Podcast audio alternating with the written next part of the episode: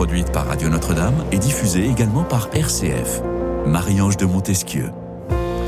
Le prêtre n'est pas seulement un conseiller spirituel, il remplit sa fonction sacerdotale, il rend présent le Christ comme tête du corps. Peut-on par exemple lire euh, dans le synode des évêques datant de 1971 Oui, mais alors pourquoi entend-on depuis tant d'années parler d'abus spirituels? L'expression a largement été employée ces derniers temps, accompagnant bien souvent les commentaires des affaires de violences sexuelles au sein de l'Église. Les abus spirituels se produisent la plupart du temps, dit-on, lors d'un accompagnement, la personne accompagnant perdant peu à peu sa liberté sans en avoir conscience. Elle est en quelque sorte prise dans un filet. Mais comment du conseil bienveillant et fraternel glisse-t-on dans l'abus spirituel? Au fond, comment conseiller les fidèles sans tomber dans l'abus spirituel? Je vous propose d'explorer cette question combien délicate mais essentielle dans cette émission Enquête de sens sur Radio Notre-Dame et sur RCF en compagnie de mes trois invités. Père Antoine Vidalin, bonjour Père. Bonjour. Bienvenue dans cette émission Quai de Sens. Vous qui êtes toujours prêtre du diocèse de Paris, formateur à la maison Saint-Augustin, euh, toujours à Paris, professeur à la faculté Notre-Dame du Collège des Bernardins.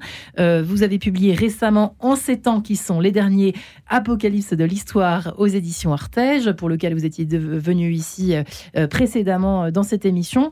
vous qui êtes, on peut dire d'obédience enfin, vous invitez, vous, vous êtes vous-même accompagnant spirituel autour de Saint-Ignace c'est ça On peut résumer ça comme ça pour les auditeurs qui ne vous connaissent pas encore, euh, Père Vidalin? Oui, je suis plutôt de formation ignatienne et j'ai beaucoup reçu les exercices et j'ai aussi été formé pour les donner. Donc c'est un peu mon, mon école, disons. Voilà, et c'est pour ça que vous êtes euh, ici aujourd'hui en tant qu'expert du conseil. Si je puis dire, en tout cas, de la méthodologie du conseil, puisqu'on on est aussi là pour en parler, côté fidèle et côté accompagnant, puisque euh, chacun, on va le voir certainement, a sa part de responsabilité dans cette histoire. François Barre est également avec nous. Bonjour François. Bonjour Maria.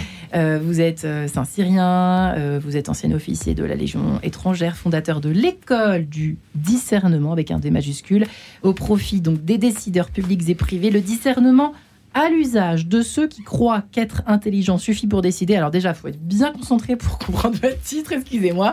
Je ne suis pas aussi cortiqué que vous, cher François. Aux éditions Artege, en tout cas, le discernement n'a presque plus de secret pour vous depuis maintenant. Combien d'années que vous avez créé cette école, euh, François? Ça fait. L'école, 5 ans, mais Edelweiss RH qui accompagne les patrons depuis 13 ans maintenant. Qui accompagne les patrons et qui aide aussi à la reconversion professionnelle, si je ne me trompe pas? Il y a une partie, une partie euh, sur la personnalité, effectivement. Voilà. Et enfin, nous sommes en ligne avec Joël Pralon, le père Joël Pralon. Bonjour, père. bonjour, bonjour à tous. La Suisse en ligne avec nous. Nous sommes toujours ravis eh de vous avoir euh, avec nous. Vous qui êtes toujours euh, supérieur du séminaire du diocèse de Sion en Suisse, ancienne infirmière en, psychiatrie, en hôpital psychiatrie. C'est important de le préciser euh, aujourd'hui dans cette émission. votre dernier ouvrage, Quel prêtre pour demain? Sortir de l'abus d'autorité. vous êtes parfaitement dans, dans, le thème de l'émission aux éditions Mediapol. et vous êtes également l'auteur d'Apprendre à écouter, qui est également complètement en lien avec cette émission Quête de sens, aux éditions Artege. Père Joël Pralon, euh, ils font un livre pour apprendre à écouter, ce qui est euh, le signe, tout simplement, qu'écouter sans comment peut-on dire, sans abuser de, la personne qui nous écoute, eh bien, ce n'est pas si naturel que cela. Ce n'est pas si euh, tellement à la portée de tous comme on peut le croire de prime abord, Père Joël Pralon effectivement, écouter, c'est tout un art. C'est l'art de l'attention, comme dit euh, le père Jean-Yves Leloup. Et ça s'apprend, effectivement. Ça s'apprend aussi dans la mesure où on apprend soi-même à être libre face à l'autre. Et je crois que c'est important d'être libre pour ne pas être centré sur soi, mais sur l'autre, et plus précisément encore, comme le dit Saint Augustin, sur le maître intérieur, qui est le Christ dans l'autre. Et l'art d'accompagner, c'est de renvoyer l'autre au maître intérieur, en gros. Mmh. Euh, l'écoute, qu'est-ce que c'est pour vous, Père Vidalin, vous qui avez beaucoup travaillé la question et qui, vous l'a, qui l'a travaillé certainement en bon ignatien que vous êtes, euh, cette question-là de l'écoute. Qu'est-ce que c'est pour vous l'écoute? Bah, Je reprendrai déjà ce qu'a dit le Père Joël, qui me semble tout à fait euh, important. La, question du maître intérieur, on peut, le, on peut le nommer autrement en disant que c'est l'écoute de l'Esprit Saint. C'est une écoute dans la, dans la, la relation d'accompagnement c'est une écoute euh, de l'autre, mais de l'Esprit Saint en l'autre et de l'Esprit Saint en soi, parce que les, choses vont ensemble. C'est une attention à ce que Ignace appelle l'émotion intérieure. Euh, les plus loin, motion. Les plus loin, motion, hein, les mouvements intérieurs, les mouvements de l'affectivité. pour y reconnaître qui parle, au fond, à travers ces mouvements. Mais évidemment, ça passe par une écoute de ce que dit la personne accompagnée. Et ça, ça passe aussi par une écoute de ses propres mouvements. Sinon, on est en position justement de, de, celui qui n'écoute plus parce qu'on on, croit savoir et on est dans une sorte de euh, dans un face à face et on n'est plus dans une relation à trois si je puis dire parce que le, médiateur enfin le, seul accompagnateur c'est l'Esprit Saint c'est pour ça que je nuancerai le mot que vous avez utilisé au début dans votre présentation de conseil. Moi, je pense qu'on n'est pas là pour conseiller. Euh, c'est l'esprit qui est, le conseiller. D'ailleurs, c'est un des sept dons de, l'esprit. Hein. Donc, euh, euh, on n'est pas là pour dire aux gens ce qu'ils doivent faire. C'est important de commencer par définir les termes, en effet. Mm. Donc un prêtre n'est pas là pour conseiller. Et pourtant, on parle de conseiller spirituel, avec un grand C. Mais moi, j'ai jamais utilisé ce mot. Je parle d'accompagnateur spirituel, d'accompagnement, de, qui dit bien le, fait de marcher avec la personne comme des compagnons. Euh, en, fait, en, accompagnant quelqu'un, on avance aussi soi-même. Euh, on se laisse aussi accompagner soi-même par, par l'Esprit Saint. Alors on verra ce que, ce que Père Joël Pralon a à dire euh, euh, après cela. François Bert, vous diriez quoi, vous, en ce début d'émission? Vous qui pratiquez aussi l'écoute et vous qui invitez au discernement, il y a un discernement aussi pour donner des conseils ajustés. Si on parle de conseils, bon, écoutez, je suis c'est vrai que c'est peut-être pas le mot approprié concernant les prêtres. Mais en tout cas, alors, l'écoute est le mot-clé, hein. euh, que ce soit pour soi et ou que ce soit euh, en rôle de gouvernement. Euh, vous verrez effectivement, une de mes définitions du discernement en fonctionnement, c'est de l'écoute accumulée jusqu'à l'évidence écoute, écoute, écoute, jusqu'à ce que l'évidence me saisit. pour plagier Renault, c'est pas l'homme qui prend la mer, c'est la mer qui prend l'homme. Bah, c'est pas l'homme qui prend la décision, c'est la décision qui prend l'homme. C'est-à-dire que tout l'enjeu, puisqu'il c'est de se connecter à la réalité, c'est de laisser la réalité s'imposer à soi, et donc pour cela, écouter jusqu'à ce qu'elle nous apparaisse dans son évidence. Hein. Et, pour, je dirais qu'il y a trois niveaux d'écoute qui ont été bien décrits précédemment. Il y a l'écoute de soi. Euh, moi, je vais rester beaucoup sur le naturel, et les prêtres feront le spirituel. Chacun son job. Distinction du spirituel et du temporel, c'est, on, y reviendra, c'est absolument clé dans la manière de voir les choses. Écoute des autres, et donc là, effectivement, dans ce rapport d'accompagnement-conseil, euh, vrai sujet de pouvoir voir quelqu'un capable de nous confronter, hein, je le dis à titre individuel, je le dis aussi des dirigeants. Euh, je donnerai pas de nom à la radio, mais mais il y a quand même beaucoup de grands dirigeants qui n'ont plus de, de contradicteurs, ils n'ont plus autour d'eux de gens capables de les confronter, mm. de leur dire voilà voilà la réalité telle que, en tout cas moi je la vois et comment tu l'écoutes. Et puis surtout, et enfin, écoute du contexte, c'est-à-dire que la matière première, c'est un point qu'il faut tout de suite poser. Dès qu'on touche justement à l'accompagnement et à la décision, on n'est pas dans le relativisme, mais dans la relativité. S'il y a eu autant la distinction du spirituel et du temporel, c'est que dès qu'on touche aux situations, on est dans une forme de relativité que nous donne le contexte, parce que les choses bougent tout le temps. En gros, parfois, on se trompe d'interlocuteur, c'est-à-dire qu'on demande euh, de façon peut-être euh, excessive euh, des conseils à un prêtre, on ne devrait pas. Et d'ailleurs, vous avez bien fait de définir les termes, cher Père Vidalin, puisque on ne vient pas se faire conseiller, en fait. On vient se faire accompagner, ce qui est quand même très différent. Qu'en pense le Père Joël Pralon là-dedans, en fonction de ce qui a été dit? Je rebondis sur le thème contradicteur que j'aime beaucoup, ouais. qu'on parle d'abus, j'aimerais introduire une, distinction entre autorité et pouvoir dans l'accompagnement. Hein. Euh, l'autorité est une qualité de cœur, une qualité de la personne, euh, et, l'écoute fait partie de cette qualité, cette qualité d'accueillir, d'avoir de, la, compassion, de l'empathie, euh, de, de, comprendre, de pouvoir aussi cadrer, accompagner, rassurer. Ça, je pense que c'est important puisque l'étymologie de l'autorité, c'est aider l'autre à devenir l'acteur de sa propre vie, que l'autre trouve ses, propres réponses et qu'il trouve son chemin.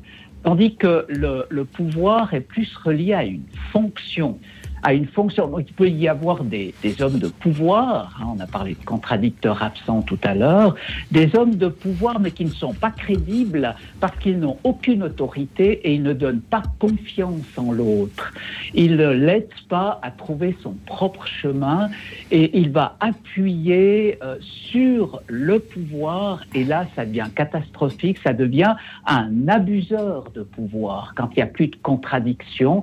Un abuseur de pouvoir, c'est quelqu'un qui n'a plus du tout d'autorité et, qui n'aide pas l'autre à avancer. Voilà, c'est pour ça que je rebondis pour, euh, pour, pour arriver justement à ces abus de pouvoir. Pourquoi il y en a? Alors, je suis désolée de mettre les pieds dans le plat, pardonnez-moi. Euh, merci pour, pour cette introduction, euh, chers amis, pour cette émission en quête de sens. Au fond, pourquoi est-ce qu'on, pourquoi est-ce qu'il y a autant d'abus spirituels? Pourquoi est-ce qu'on en parle autant? Euh, dans l'Église de plus en plus maintenant ce mot. Alors, il y a peut-être un effet, effectivement, euh, ça a été provoqué également par toutes ces révélations euh, depuis quelques années, mais quand même, Père Vidalin et Père Joël Pralon, et puis François Bert dans un, dans un deuxième temps, pourquoi est-ce que pourquoi est-ce que c'est comment vous posez la question de façon un peu claire au fond? Est-ce pourquoi est-ce qu'on a l'impression que ça fait partie d'une espèce de système ça va pas plaire au père Vidalin mais je vous pose la question pour vous ça vient d'où ces, abus spirituels en nombre dont on parle tellement, qui sont difficiles en plus à, définir, me semble-t-il?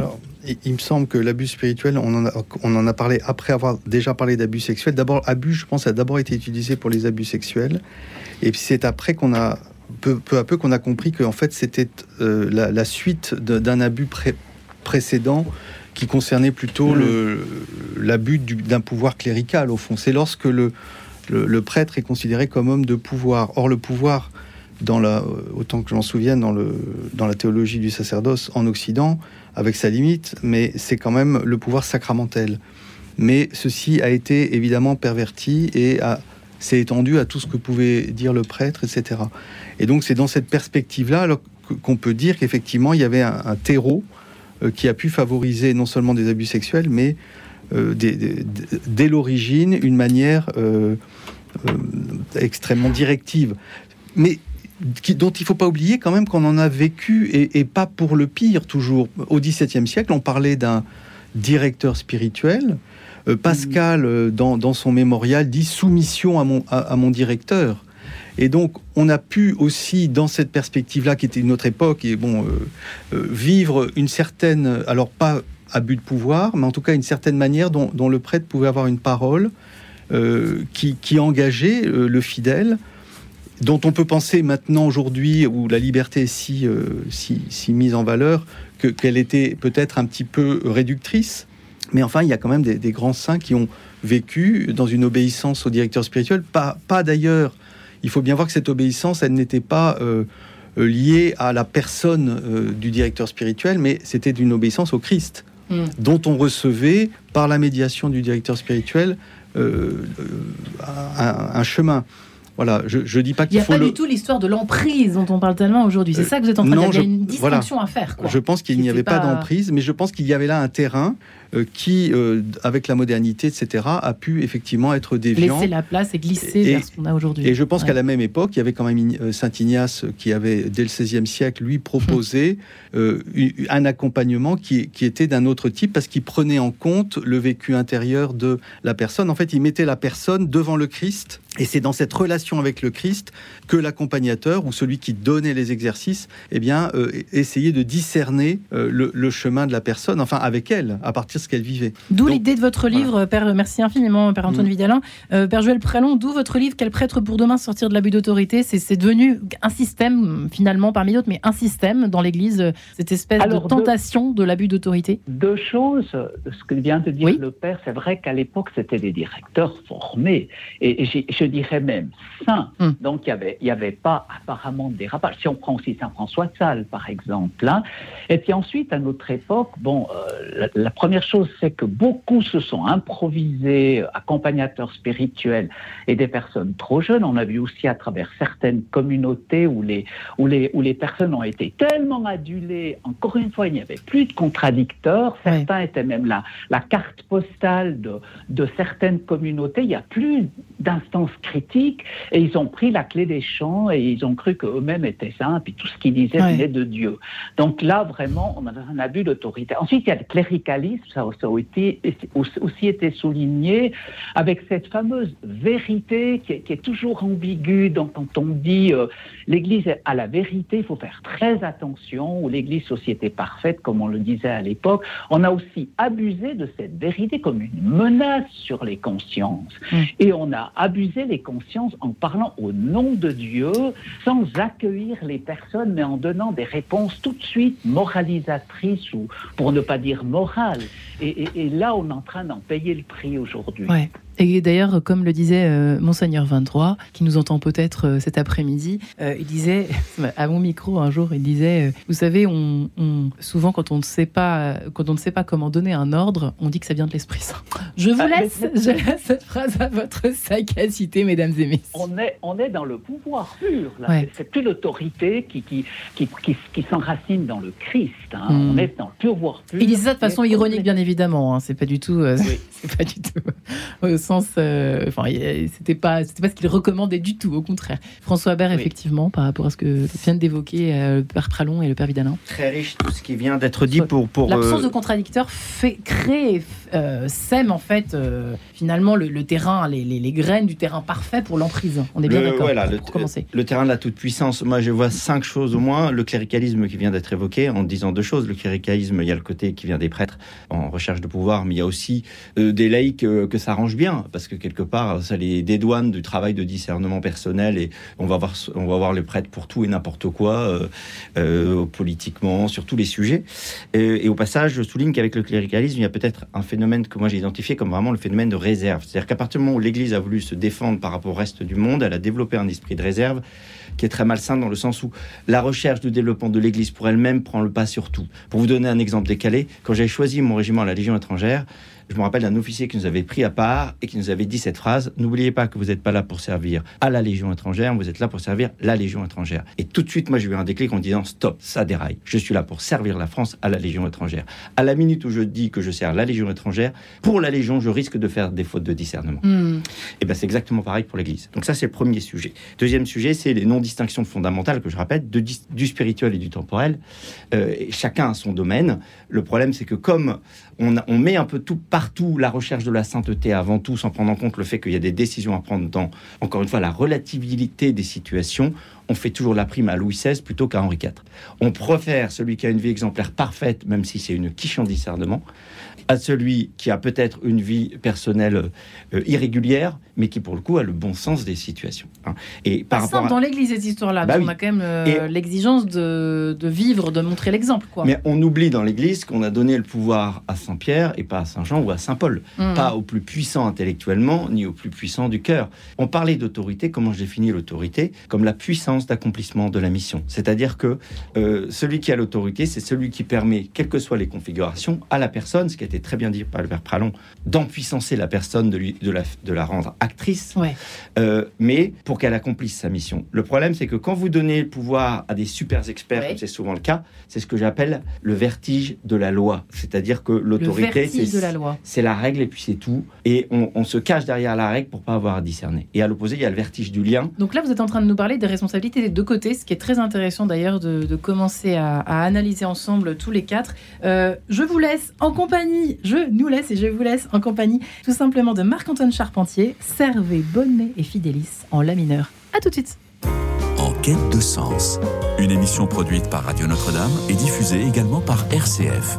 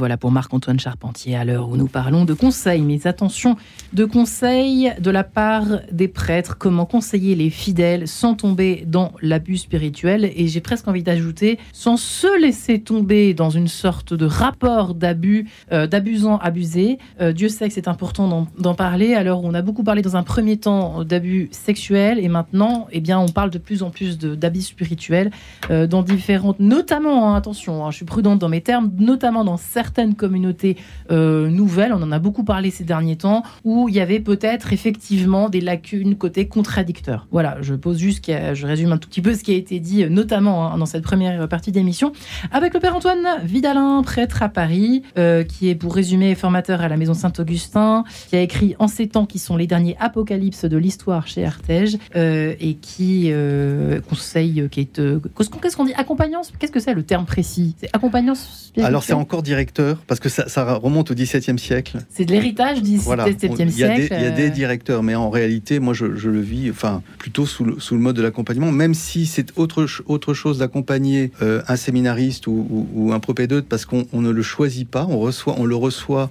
de, du supérieur qui attribue et, autre chose, d'accompagner quelqu'un qui vient vous, dans une démarche, vous voir, on demande est-ce que, est que vous pouvez m'accompagner? À ce moment-là, on, discerne si on, pense pouvoir aider la personne, si on peut, si on a le ça temps, etc. Ça devrait toujours être comme cela. Ça devrait toujours être comme cela. Or, ça ne l'est pas, visiblement. Voilà. Hein? Après, il y a aussi plusieurs niveaux. Il y a, il y a le, euh, la rencontre, euh, quand vous faites votre permanence à la paroisse, c'est une forme d'accompagnement euh, que j'appellerais pas spirituel, même si l'Esprit Saint y a sa part, mais on peut dire accompagnement pastoral.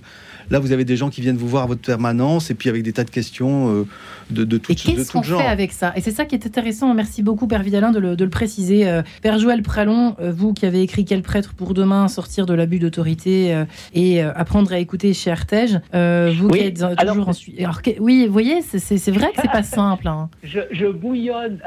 je, bouillonne. je bouillonne de rajouter quelque chose dans ce que j'ai entendu. Il faut faire attention de ne pas trop séparer le spirituel du temporel et, je dirais le, spirituel du psychologique parce mm. que d'abord pour accompagner. Il faut aussi faire un travail psychologique sur soi-même parce que donc euh, euh, au-delà au-delà du prêtre on, a tous euh, des, petites tentations de pouvoir simplement pour exister pour être reconnu pour être valorisé.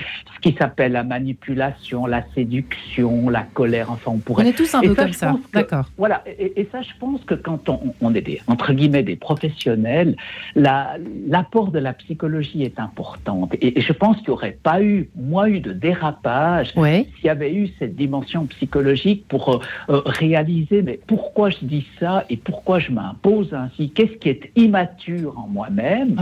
Et la dimension psychologique aussi, parce que moi, donc là, euh, juste préciser, je suis récemment plus supérieur de séminaire, mais je fais uniquement de l'accompagnement spirituel dans un ermite très populaire donc en Suisse. Voilà, j'ai changé de route. Mais je, précise aussi combien je rencontre des personnes avec des troubles psychologiques.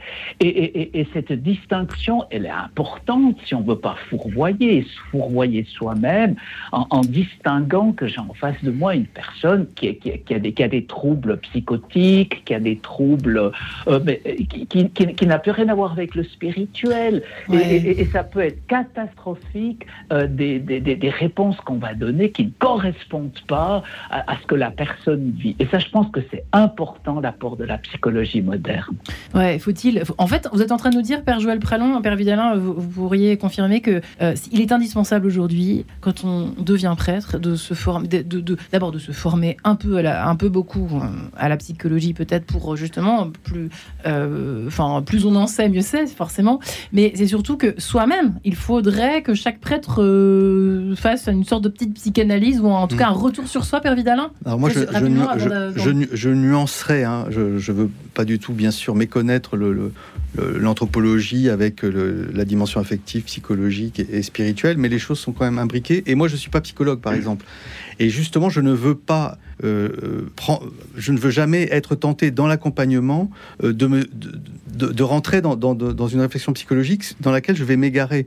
Et quand je sens qu'il y a quelque chose de l'ordre d'une pathologie qui empêche la personne d'entrer dans un dialogue ou, tout, au moins d'être libre, eh bien, je travaille en, collaboration avec des psychothérapeutes en qui j'ai confiance et à qui je peux, si la personne le souhaite, en tout cas, je peux inviter la personne à, suivre cela et je préfère travailler dans cette, alliance que de, cumuler pour moi-même les, les compétences. Je, ne suis pas psychologue et, et même si j'ai une connaissance de la psychologie, je, je, ne l'utilise pas sinon pour peut-être pressentir telle ou telle pathologie mais pas plus. Et, j'ajoute que même quelqu'un qui a des, lourdes difficultés psychologiques peut avoir un, accompagnement spirituel et les choses peuvent tout à fait, je l'ai vécu euh, à plusieurs pour plusieurs personnes, et les choses peuvent être très fécondes. Voilà, donc je, je, je nuancerais, je pense qu'il ne faut pas, pas nier cette importance psychologique, mais il faut aussi, pour le coup, bien distinguer euh, les compétences.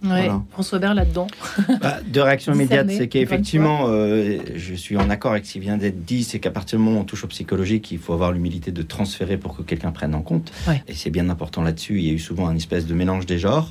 La deuxième chose aussi là-dessus immédiatement, c'est l'important d'être supervisé. Et, et je pense qu'on parle de direction spirituelle en chaîne, mais pour moi, il serait important qu'à partir du moment où on conseille, moi c'est une règle que je m'impose, d'être supervisé par un psychiatre régulièrement qui exerce comme psychologue, euh, parce que à partir du moment où on accompagne des gens, il est indispensable de confronter régulièrement sa pratique à quelqu'un qui, qui, justement nous, nous met en, perspective de nos attentes, de nos projections, etc. Voilà. Et après, par rapport aux abus, moi j'avais pareil cinq questions très rapides. C'est quelle est la finalité? Sainteté individuelle ou développement collectif? Question à se poser. Question, la question qu'ils adressent. Quelle est la finalité de l'accompagnement? Ah oui, d'accord. Vous demandez ça à la fois aux accompagnés et aux accompagnants. Quelle est la, hein. Voilà. Quelle est la finalité de l'accompagnement? Est-ce que c'est la sainteté personnelle ou est-ce que c'est le développement collectif hein On revient sur Louis XVI et Henri IV.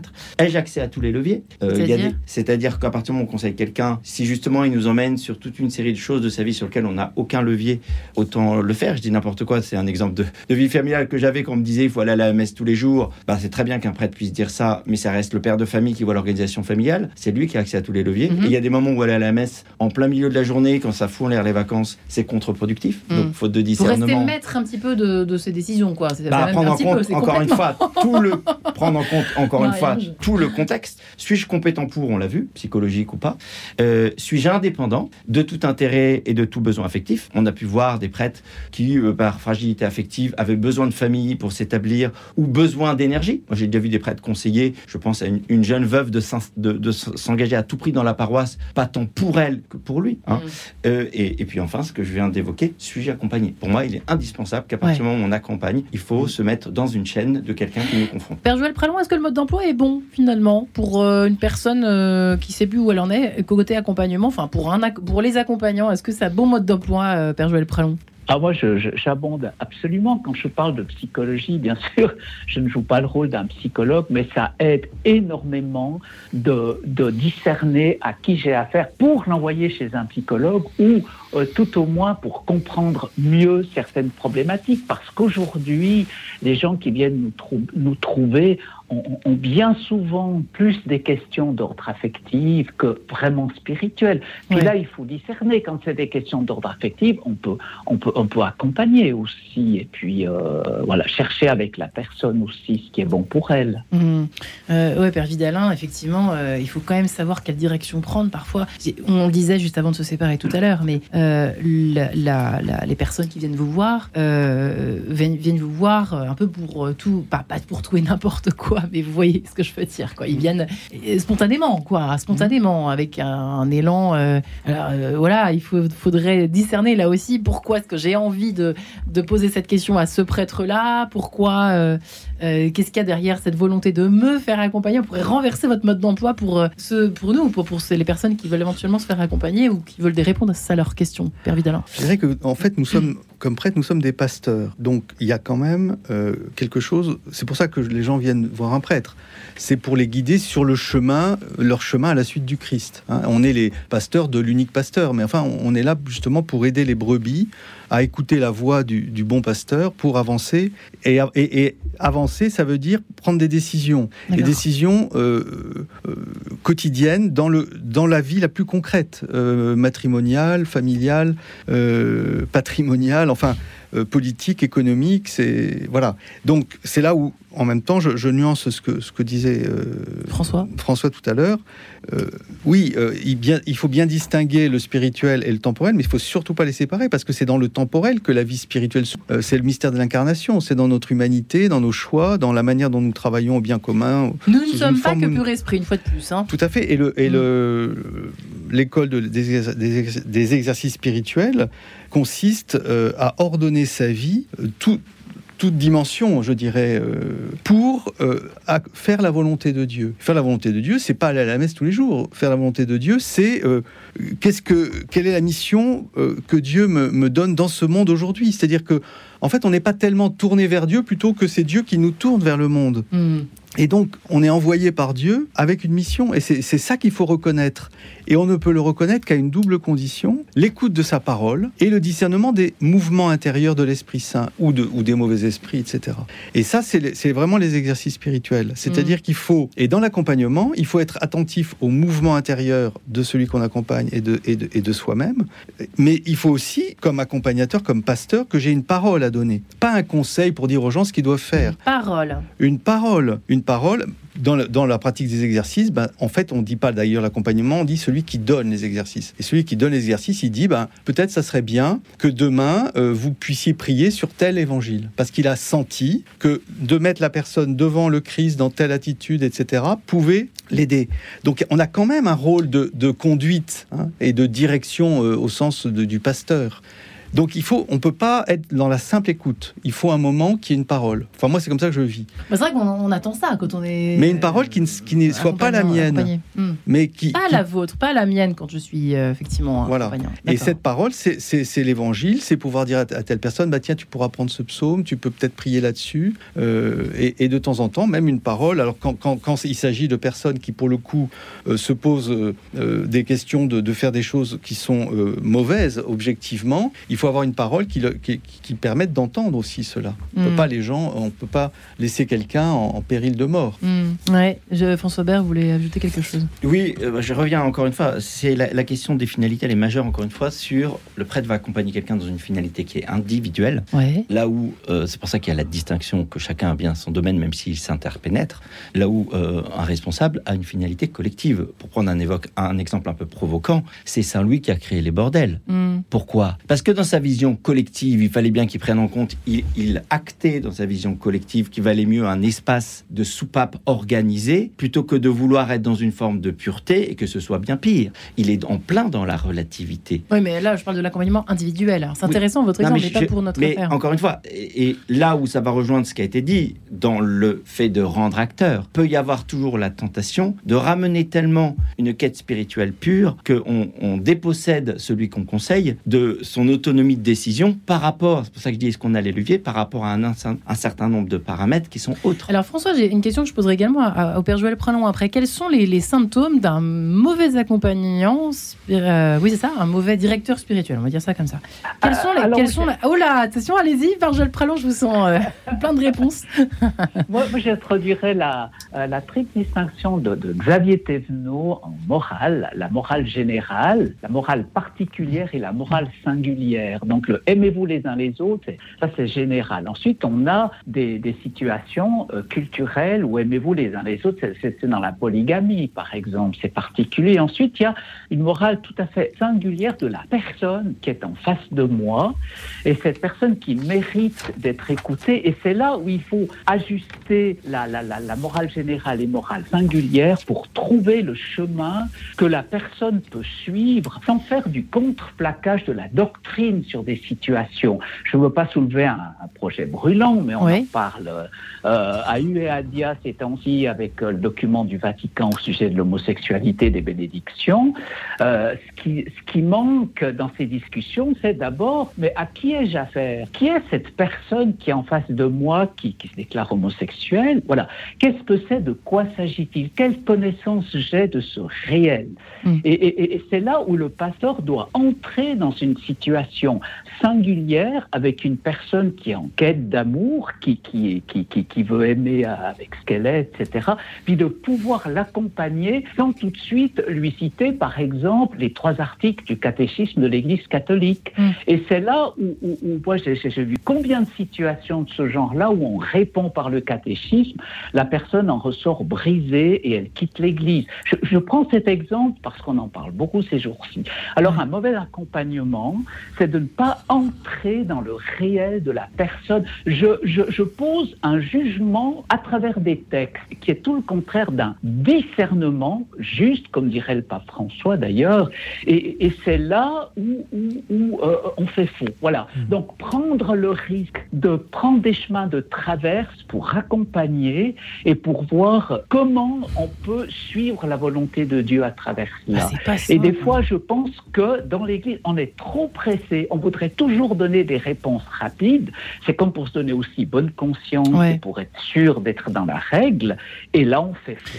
Alors ça, ça me parle déjà plus. Père Vidalin, euh, est-ce que c'est pas un peu vrai ça? C'est vrai qu'on a, on a l'impression qu'il faut toujours. en même temps, c'est pas de votre faute parce que on a l'impression qu'aujourd'hui, avec ce monde binaire dans lequel nous sommes, euh, avec les réseaux sociaux où tout va très très très vite, on veut des réponses très claires, on veut du noir, on veut du blanc, on veut, on veut pas de nuances, on veut pas de grisâtre, on veut du tout cuit tout de suite quoi. Et malheureusement, bah vous en pâtissez d'une certaine façon. Oui, mais on devrait être aussi le lieu où on justement où on est du temps. Euh, ça, c'est si l'Église se plie au monde, on est fichu. On est, et l'accompagnement instaure justement une durée euh, dans laquelle justement, enfin quelque chose peut, se produire. D'abord une écoute, une prise en compte de la personne, pour aussi pouvoir dire une parole. Moi, j'insiste aussi sur ce double. C'est un dialogue. Hein. Il, y a, il, y a une, il y a quelque chose d'un dialogue. Ouais. Euh, il n'y a pas de contradicteur dans l'accompagnement, puisque enfin on est on est que deux. Enfin on est trois avec l'Esprit Saint, si je puis dire.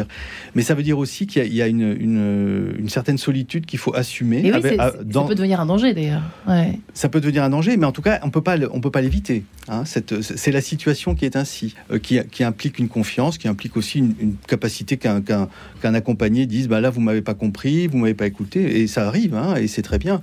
Mais je veux dire, euh, voilà, il y a aussi une, quelque chose à assumer d'une d'une certaine solitude pour celui qui accompagne. Donc ça, ça, ça, implique une relation au Christ très très forte et très nourrie, qui passe aussi par euh, un lui-même étant accompagné, hein, bien sûr. Mais, mais si, c'est le fait d'être accompagné en dehors de, la, de cet accompagnement premier qui permet euh, vraiment d'avoir une altérité et qui est très importante. Eh bien, c'est Pierre Eliane, d'après Sainte Thérèse d'Avila, euh, Joie de la religion, que nous allons entendre tout de suite sur Radio Notre-Dame et RCF. On se retrouve juste après. De sens, une émission produite par Radio Notre-Dame et diffusée également par RCF.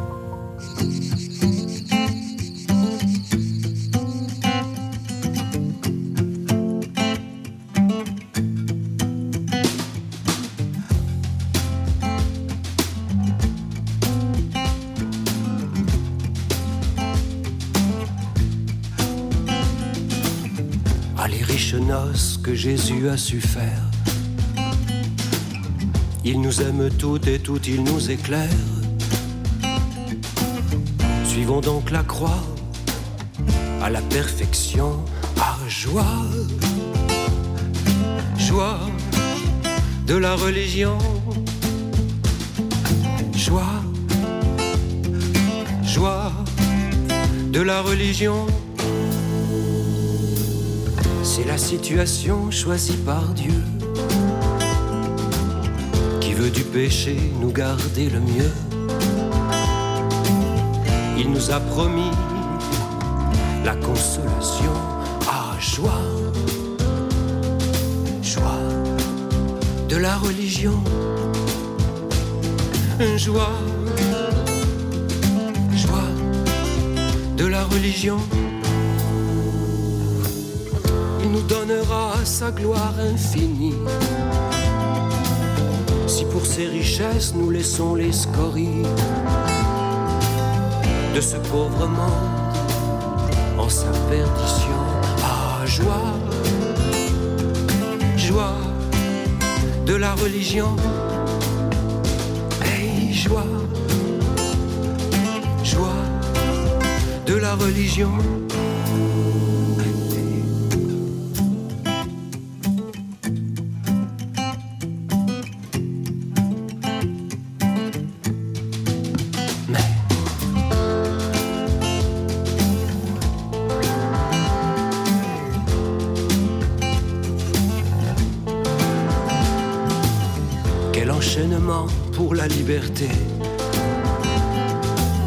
Bienheureux le temps pour l'éternité. Mon cœur ne veut pas d'autre libération. À joie, joie de la religion. Joie, joie de la religion.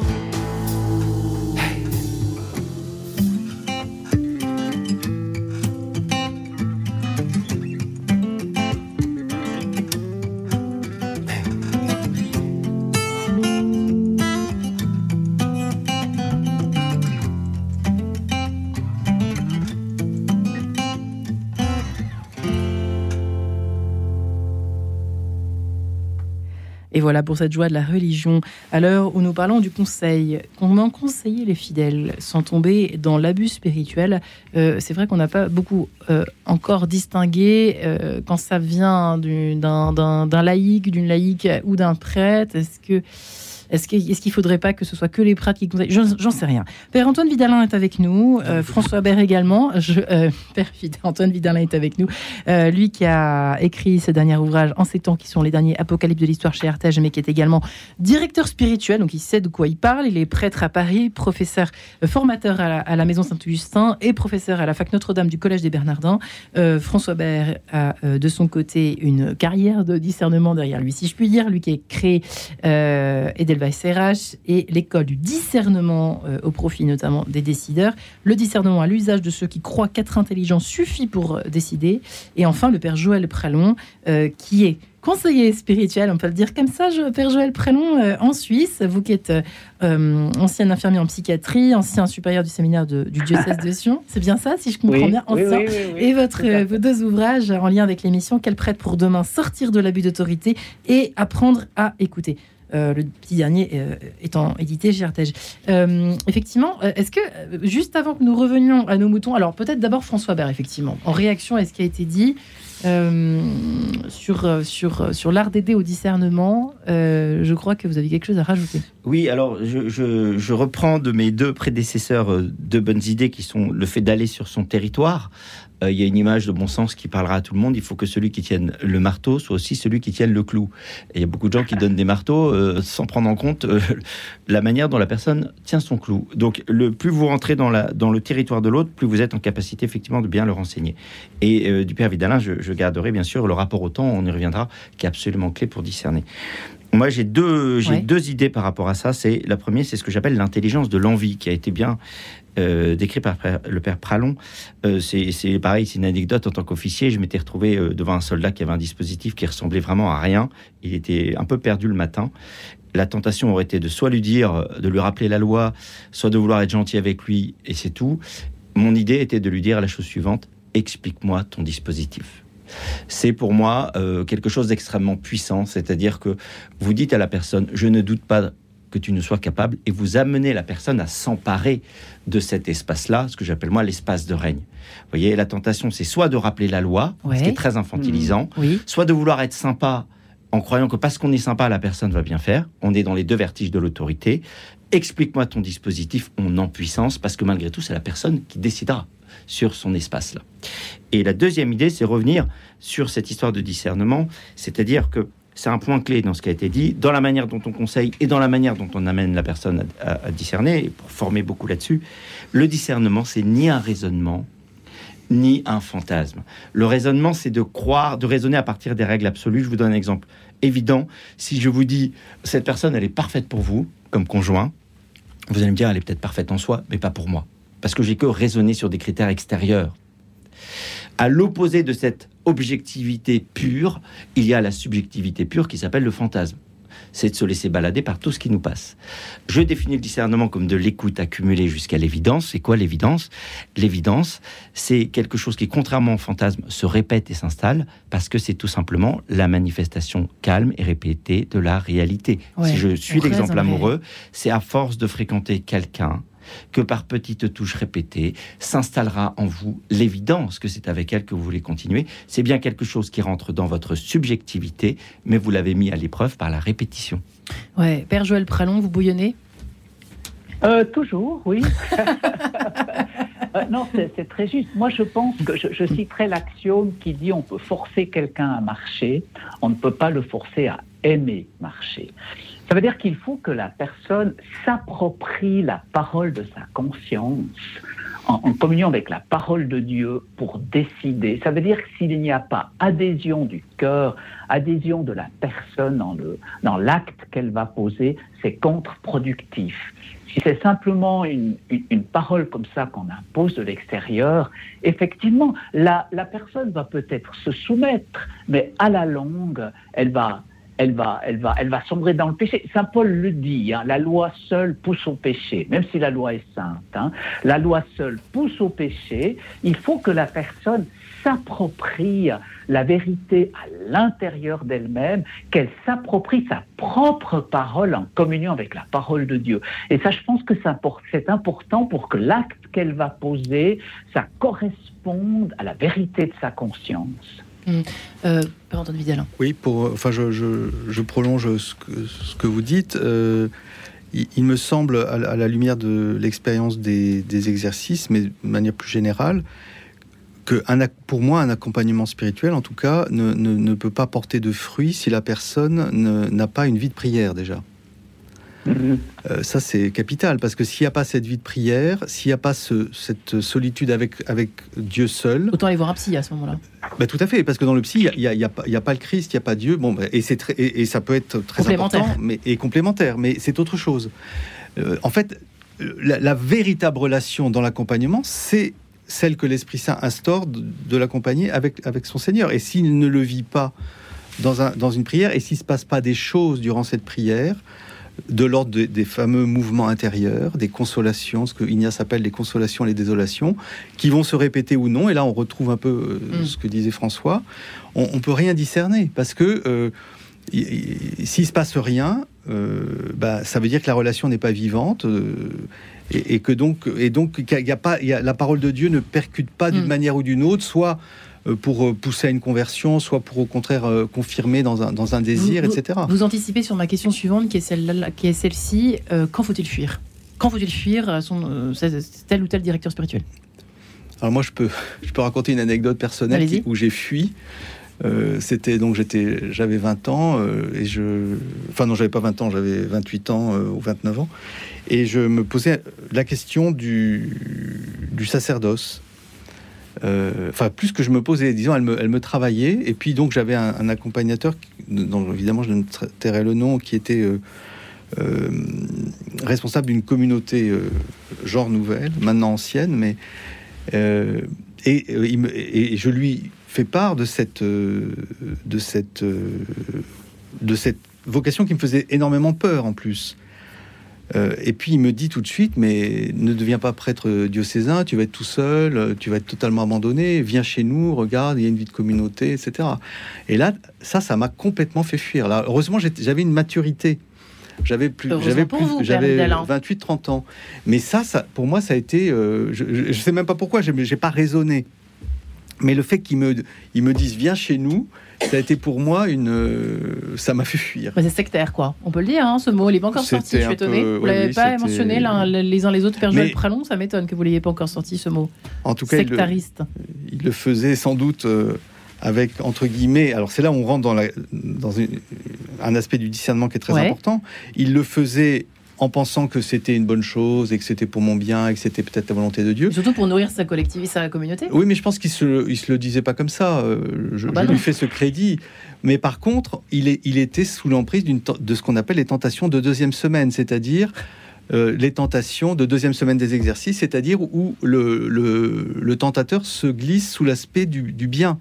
Hein, la, tentation sous spéciboni, c'est-à-dire on, on, est tenté sous l'apparence du bien. Aller à la messe tous les jours, euh, c'est vachement bien. Mais non, ça peut être une tentation du démon. Parce qu'on a euh, notre, notre vocation, elle est, elle est de, nous occuper de notre femme et nos enfants, par Absolument. exemple. Hmm. Et donc, et là, en l'occurrence, pour ce prêtre, c'était, je pense, une tentation de deuxième semaine. C'est-à-dire, il voyait pas que, et en apparence, c'était le bien, mais en fait, c'était une... l'enfer est pavé de bonnes intentions, la preuve. Hein. Euh, François. François, François, François, qu'avez-vous à nous dire là-dessus? Pareil, moi, qu'est-ce qu'il faut fuir? Ouais, pardon, vous allez dire autre chose. J'apporte toujours, j'insiste toujours plus sur le, naturel que le spirituel, parce que comme ça, ça rééquilibre à chaque fois. Je dis simplement que la prière peut être une fuite. Je reviens sur Henri IV et Louis XVI. Euh, ah. Louis XVI priait beaucoup, mais, mais, mais il voyait pas l'évidence, quoi.